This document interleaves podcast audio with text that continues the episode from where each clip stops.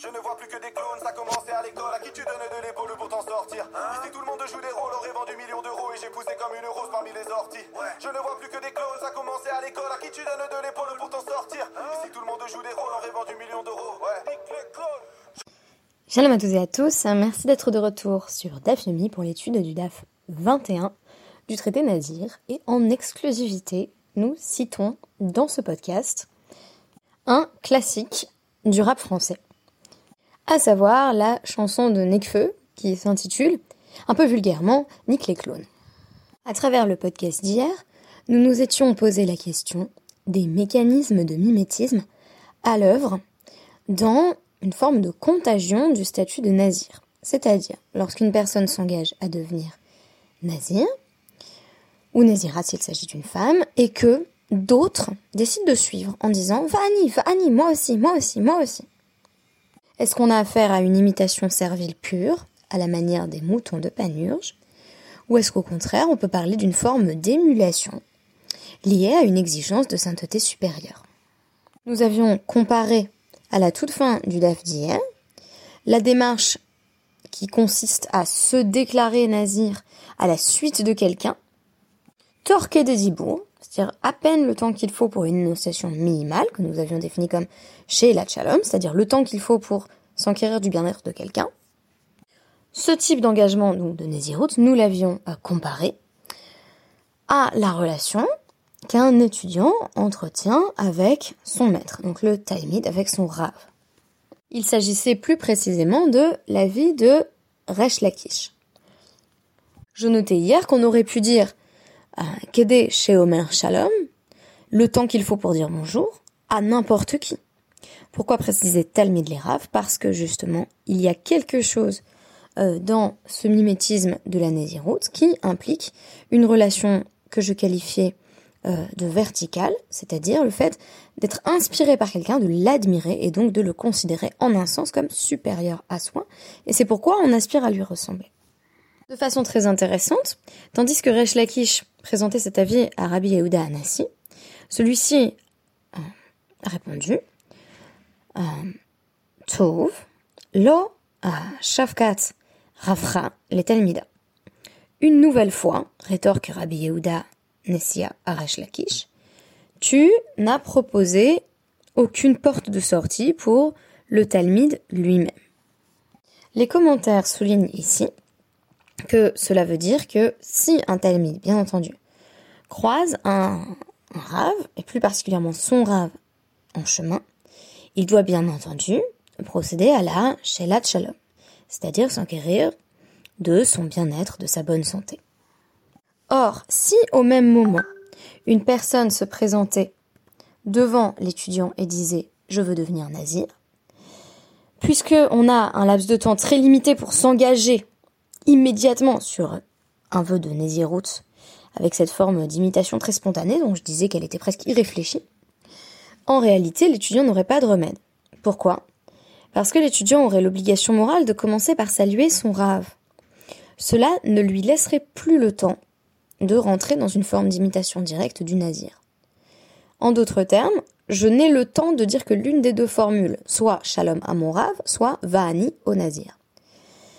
Ici, Rabbi Yehuda Nessia me semble rappeler en filigrane, notamment à travers sa lecture de Resh Lakish, que la relation entre le Talmud et son Rav reste largement prioritaire par rapport à toutes les autres relations d'imitation, telles que celles que l'on pourrait contracter lorsque l'on rencontre un nazir que l'on admire et qu'on dit Va Annie, je veux faire comme lui.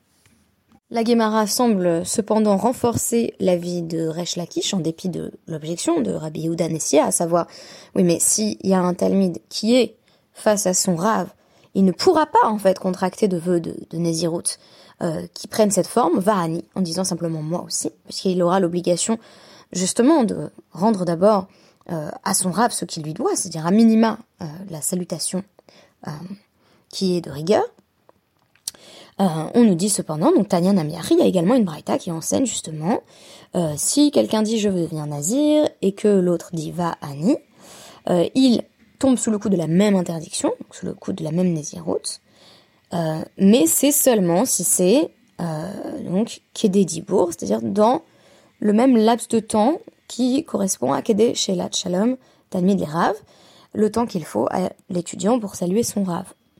Autant de manières de venir nous rappeler que euh, la véritable relation euh, verticale d'admiration et d'émulation, c'est celle qui unit le Talmud au Rav, et pas cette figure un peu controversée de sainteté, euh, mais parfois aussi d'exigence dépourvue de réalisme, qui incarne le nazir. La Gemara va maintenant poser la question de savoir si la Mishnah contredit directement l'avis de Resh ou au contraire si euh, la Mishnah vient en soutien à cet avis en nous disant il y a un premier euh, nazir qui dit Haredi nazir, je veux devenir nazir. Et on en a un autre qui dit Vahani, puis un troisième Vahani Vetulo. On nous donne trois cas. Est-ce que cela veut dire que dans la Mishnah, le temps qui correspond à donc Kedé chez Shalom, ce bref laps de temps qu'il euh, qu'il faut pour dire bonjour à quelqu'un, c'est le temps dans lequel euh, deux autres personnes, deux personnes supplémentaires, peuvent s'engager sur un vœu de Nézirut. En d'autres termes, comment est-ce qu'elle fonctionne cette imitation? Est-ce que elle fonctionne euh, dans ce même laps de temps très limité, ce qui permettrait seulement à deux autres personnes de s'engager? On imagine quelque chose comme ça du tac au tac. Il y a trois personnes dans une pièce, il y en a une qui dit je veux devenir nazir, la deuxième dit moi aussi, la troisième moi aussi. Et ce seraient les limites de l'engagement, on fait tout l'eau. Et ça s'arrêterait là. On nous dit, non, en réalité, Tana qui rochla euh, l'irchiv ve les îles. Mais est-ce que la, euh, la Mishnah, donc le Tana, car l'avis anonyme dans la Mishnah, aurait dû continuer à mentionner Va'ani, Va'ani, Va'ani, comme un marchand itinérant. Pourquoi un marchand itinérant? Parce que le marchand itinérant doit présenter un catalogue exhaustif de toutes ces marchandises. Ah, sinon, euh, bah, on ne peut pas savoir exactement ce qu'il vend et donc on est susceptible de ne même pas vouloir l'acheter puisqu'on ne sait pas qui l'a. Donc, euh, le marchand ambulant doit euh, faire un véritable inventaire. Or, la Mishnah n'a pas ressenti le besoin de nous dire Va'ani, Va'ani, Va'ani, Va'ani, Va'ani. On l'a répété combien de fois? Ça pourrait, à la rigueur, être un processus indéfini, voire infini. Je mentionnais hier les phénomènes de mode qui pourrait être associé à ce contexte. À savoir, quand au départ on a une personne qui est par exemple, on pourrait dire même dans le langage très contemporain, une influenceuse ou un influenceur qui va commencer à par exemple à porter quelque chose ou à faire un geste spécifique. Et on a ensuite des millions de personnes qui le font à sa suite. Est-ce qu'il est besoin de répéter euh, systématiquement que ce geste est effectué en lien avec l'inspiration de départ ce serait le problème de présenter une Mishnah où on nous dirait Va'ani, Va'ani, Va'ani, Va'ani. Alors on nous dit juste ensuite dans la Gemara, oui, mais il y a quand même l'air euh, de présupposer, la Mishnah a quand même l'air de présupposer qu'il y a Harishon, Hacharon et Emtsai, et celui du milieu. Donc a priori, on aurait bien une sorte de relation mimétique à la Girard cette fois-ci, c'est-à-dire une intrigue à trois personnes, à trois participants. Le premier qui dit je m'engage, le deuxième qui dit puisque euh, tu t'engages, je m'engage, et le troisième qui serait véritablement euh, celui qui serait soumis aux règles du désir mimétique, qui dirait bah, puisque le deuxième s'est engagé, alors moi aussi je vais m'engager vis-à-vis du premier.